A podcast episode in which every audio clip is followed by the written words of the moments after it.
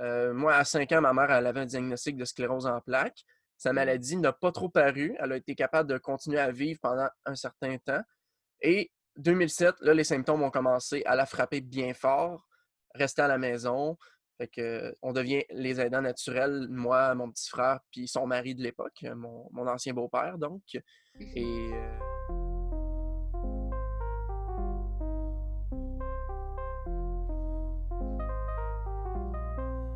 Salut toi et bienvenue sur le podcast Vie d'adulte, vérité et conseils. Mon nom est Jade Thomas et je suis l'animatrice de ce podcast. Ici, tu retrouveras différents épisodes pour discuter de tout plein de sujets reliés à la vie d'adulte et de tout ce qu'on nous enseigne pas nécessairement à l'école. Alors, sans plus tarder, voici l'épisode d'aujourd'hui. Bienvenue Samuel sur le podcast, je suis super contente que tu sois là ce matin. merci beaucoup pour l'invitation. Je suis très content que tu m'aies invité aussi. Ça me fait plaisir. Donc, euh, pour les gens qui ne te connaissent pas ou qui apprennent à te connaître, est-ce que tu voudrais prendre le temps de te présenter un petit peu, peut-être euh, dire qu'est-ce que tu fais? euh, Ben, en fait, mon nom, c'est Samuel Filion-Doiron. Euh, je suis étudiant à l'heure actuelle en enseignement de l'univers social et de l'éthique et culture religieuse à l'Université Laval à Québec. Je travaille aussi dans ma propre entreprise, en fait, comme travailleur autonome. Je suis représentant pour euh, une compagnie qui s'appelle Usana. J'ai ma propre franchise, en fait. Donc, euh, ça consiste en la vente de produits naturels tels que des vitamines, des minéraux, des suppléments alimentaires, même des produits pour la peau, des produits de soins capillaires et également euh, des boissons fouettées qui aident les gens à maîtriser leur poids et à remplacer certains repas pour une alternative un petit peu plus santé. Donc, C'est super intéressant. Puis, ça fait longtemps que tu fais ça? Ça fait environ deux ans que je me suis lancé là-dedans. Avant ça, j'avais un emploi étudiant bien, bien correct. Et un jour, j'ai goûté à ce qu'était la liberté d'être travailleur autonome. Euh, c'est ça. Donc, j'ai dit que maintenant, je ne me verrai plus en fait retourner comme, euh, comme employé ailleurs. Tout du moins, pas pour autre chose que faire une transition vers peut-être une autre entreprise si jamais ça en venait à avoir des difficultés dans le futur, mais je suis très confiant que ça va très bien aller. Donc, euh, Ah, mais c'est super intéressant. Puis, toi, par rapport, justement, tu me dis en plus, es encore aux études. par rapport à la vie adulte, toi, c'est quoi les difficultés que tu as rencontrées ou que tu as fait face qui a peut-être été un petit peu plus difficile en arrivant à la vraie vie? Ben, vois-tu, je te dirais que l'âge adulte, en fait, là, c'est beaucoup moins un chiffre, c'est-à-dire beaucoup moins l'âge de 18 ans, comme c'est le cas pour nous, qu'un état de maturité que tu finis par Tout atteindre. à fait. Et il y a différents événements qui se passent dans une vie qui font en sorte que tu l'atteins des fois plus jeune et des fois tu l'atteins beaucoup plus tard. On dit souvent qu'il y a des gens qui ont 30 ans qui vont avoir 20 ans jusqu'à la fin de leur vie. Là. Eh bien, il y a aussi des jeunes qui deviennent des adultes à peut-être 12, 13 ans parce qu'il est arrivé une chose dans leur vie qui a vraiment euh, qui leur a fait prendre conscience de ce que c'était la vraie vie, comme tu le détermines. Moi, ça a été mon cas. Euh, moi, à 5 ans, ma mère elle avait un diagnostic de sclérose en plaques. Sa Mm. maladie n'a pas trop paru. Elle a été capable de continuer à vivre pendant un certain temps. Et 2007, là, les symptômes ont commencé à la frapper bien fort, rester à la maison. Fait que, on devient les aidants naturels, moi, mon petit frère, puis son mari de l'époque, mon, mon ancien beau-père, donc. Mhm. Et euh, ben, à ce moment-là, ça forge les responsabilités un petit peu. Fait que, à 13 ans, je suis devenu un adulte. Fait que quand j'ai atteint l'âge de 18 ans, à peu de choses près, il n'y a rien qui a changé. Tu sais, euh, Ouais. Ben, je comprends. Puis en même temps, mais tu sais, je veux dire, je pense que c'est aussi quelque chose que- qui, est, qui est super pertinent à dire de euh, puis l'âge adulte, justement, c'est quelque chose que c'est pas vraiment par rapport à l'âge, c'est plus par rapport à, aux choses que tu vis. Je pense que c'est quelque mhm. chose de très important à comprendre.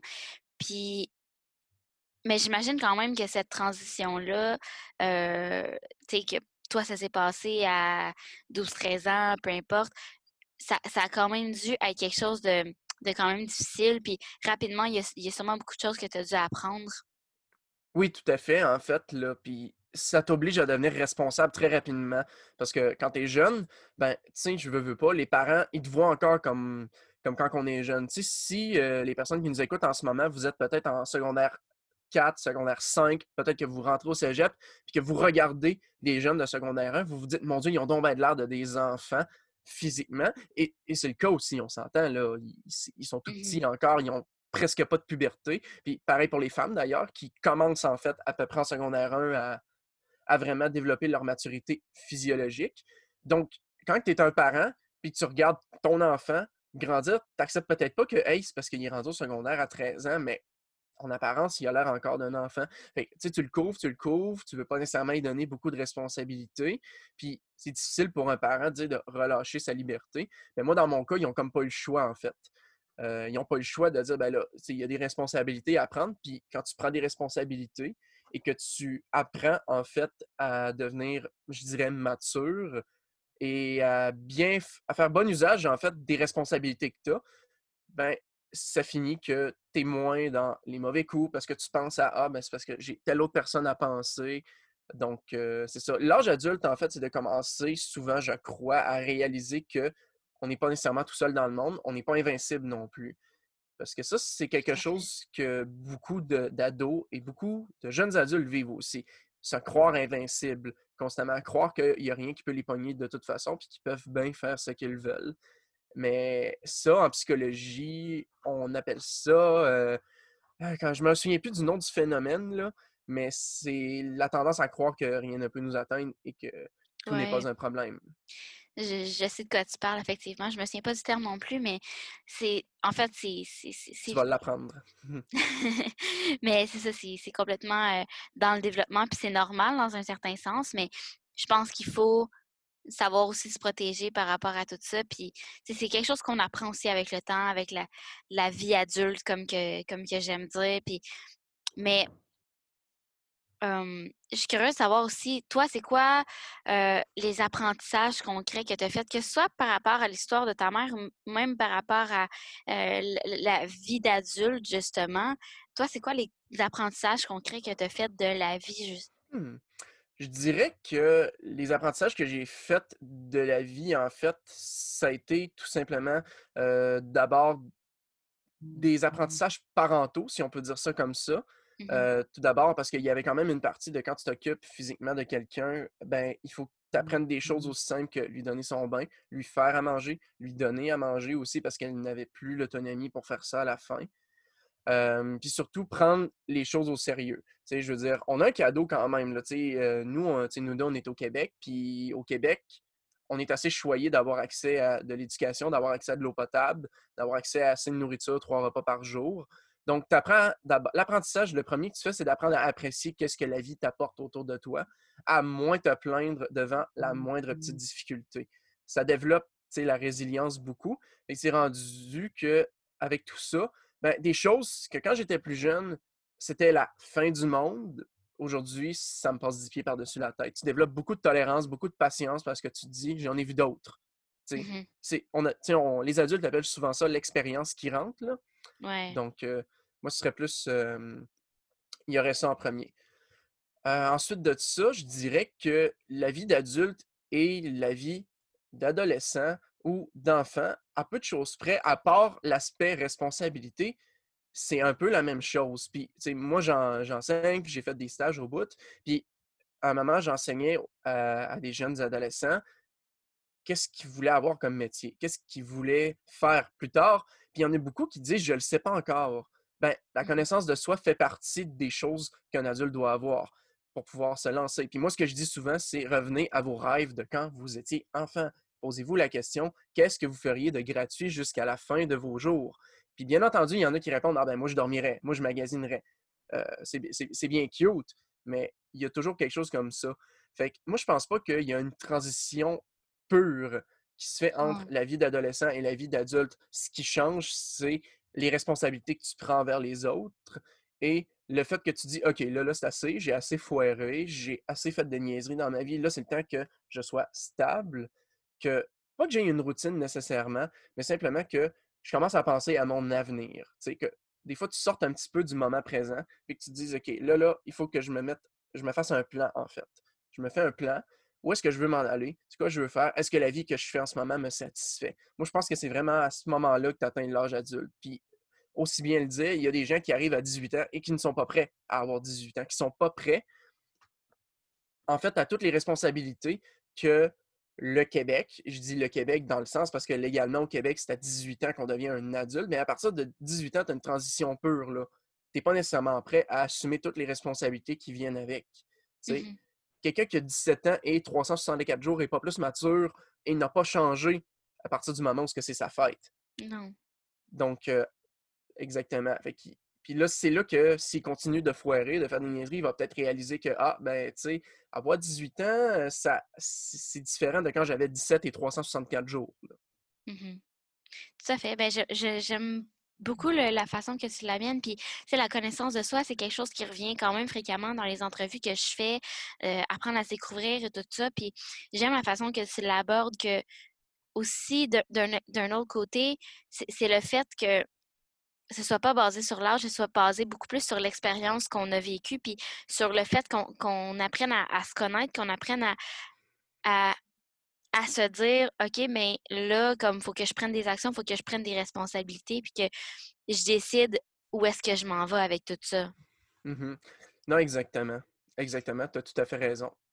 Puis, si tu avais un conseil à donner à un jeune qui commence sa vie adulte, peu importe l'âge qu'il a, évidemment, mais si, qui commence, qui fait face actuellement à sa vie adulte, qu'est-ce que tu lui dirais? La première chose qu'il doit faire, c'est développer la connaissance de soi, en fait. Puis une bonne manière de le faire, il y a plusieurs façons de le faire. Moi, quelque chose que j'aime beaucoup suggérer aux gens, parce que souvent, là, quand tu veux pas faire connaissance avec toi-même, parfois c'est lié à un manque d'estime de soi parce que faire connaissance avec soi-même, c'est accepter que tu vas faire face à tous tes défauts, que tu vas accepter de faire face à tous tes démons, à tout ce qui t'a fait mal dans ta vie, qui a créé, que ce soit des blocages, soit des appréhensions, soit des croyances limitantes, des doutes. Donc, moi, à ce moment-là, ce que je suggère à ces gens-là, c'est la première chose, première chose que tu as à faire, c'est de faire de l'introspection assistée. L'introspection assistée, c'est quoi? Euh, ce serait de demander à tes proches, les gens dont tu es proche, tes meilleurs amis. C'est pas monsieur ou madame que tu as rencontré dans un party un samedi soir puis qui t'a ajouté sur Facebook. Non, on parle vraiment de quelqu'un de qui tu es proche. Et tu lui poses, tu lui donnes un papier, puis tu lui dis Garde, j'ai ces questions-là à poser, je veux que tu me dises qu'est-ce que je t'apporte en ce moment dans ma vie? Qu'est-ce que je pourrais faire pour que notre amitié soit meilleure? Comment est-ce que tu me décrirais? c'est quoi ton meilleur souvenir avec moi? Des choses comme ça. Puis des fois, on peut être vraiment surpris des réponses parce que les jeunes de l'extérieur, ils vont voir des choses que nous autres, on n'est pas capable de percevoir, ou du moins, ils vont voir des choses, des qualités qu'on voit peut-être, mais que pour nous, c'est tellement banal parce que ça fait déjà partie de soi. Mais dans les faits, là, des fois, quelqu'un qui est super à l'écoute, quelqu'un qui est hyper aimé par ses amis, ben, peut-être qu'il s'en rendra pas compte, peut-être qu'il va être pris avec beaucoup de solitude en dedans de lui, peut-être que le fait de ne pas savoir où est-ce qu'elle est sa place dans le monde, où est-ce qu'elle est sa place dans la vie, ben, ça peut l'amener à avoir peut-être des pensées dépressives, de moins bonne humeur, avoir plus de facilité à tomber dans le négatif, à devenir peut-être même toxique dans le pire des cas pour certains. Puis ça, c'est dommage parce que ces gens-là vont encore plus s'éloigner euh, d'une vie positive et aussi de bons amis potentiels. Ils mmh vont inévitablement se ramasser avec d'autres gens qui sont aussi toxiques eux et entretenir un cercle vicieux qui, qui, est hyper malsain. Donc, moi, je vous dirais, la connaissance de soi, c'est très important. Il y a plein de façons de le faire. Puis, faut pas hésiter à suivre des fois du développement, euh, des formations de développement personnel. Des fois, assister à une conférence, ça peut, ça peut nous faire nous botter les fesses un petit peu. Puis, ça peut aider beaucoup à faire réfléchir. Là lire des livres aussi à ce sujet-là. Très, très, très important. Se confronter à ses propres peurs, puis passer dessus après. En général, la peur, c'est une indication que tu es sur le bon chemin. En général. Oui, ben ça, c'est quelque chose qu'on entend quand même euh, fréquemment. Fait que euh, je pense que c'est important de le comprendre. Tu sais, je veux dire, moi-même, il y a plusieurs fois où est-ce que je suis passée, puis il y avait des décisions, il y avait des décisions qu'il fallait que je prenne qui étaient difficiles pour moi parce que ça me faisait peur. Mais au fond, moi, je le savais que c'était par là qu'il fallait que je passe pour pouvoir évoluer puis pouvoir atteindre mes objectifs. Mmh c'est des, phases où est-ce que, quand on le sait qu'il y a un changement qui est nécessaire pour pouvoir être heureux ou pouvoir atteindre nos objectifs, même si on a peur, il faut savoir un petit peu passer par-dessus ça puis se dire, on, on est capable de survivre. Mmh exactement. C'est en plein ça. Donc, euh, merci beaucoup, Samuel. Euh, si tu veux, je, inviter les gens à ta page ou n'importe quelle place où est-ce qu'on pourrait te rejoindre. Oui, exactement. je fais la promotion de la santé vraiment dans un angle optimal. Donc, je ne parle pas que d'alimentation, je parle aussi de santé mentale, je parle aussi d'exercice physique, je parle aussi de santé affective parce que c'est tout aussi important. Euh, ma page Facebook, c'est Le Geek en Santé. Carrément. Geek comme G-E-E-K. Geek, parce que je suis un geek. S'il y en a qui voient en arrière de moi, là, il y a un beau livre euh, avec écrit, avec écrit geek dessus et une boîte de géante. Donc, bon, c'est ça qui est ça. Et sinon, j'ai aussi une chaîne Twitch dans laquelle je fais des lives de temps en temps qui s'appelle aussi Geek en santé, tout en un mot, pas d'accent. Et c'est ça, je fais des lives de temps en temps. Soit je joue à des jeux puis je me rends disponible pour discuter santé avec les gens qui ont des questions, ou bien je reçois un spécialiste sur un sujet particulier dont on discute ensemble. C'est super intéressant. Mais merci beaucoup. Ça me fait plaisir. Merci beaucoup pour l'invitation. Grand merci à toi d'avoir écouté l'épisode d'aujourd'hui. J'espère que ça a pu t'aider. Si jamais tu as des questions ou un sujet que tu aimerais qu'on aborde, mon adresse est dans la description. N'hésite surtout pas à partager et on se revoit dans le prochain épisode.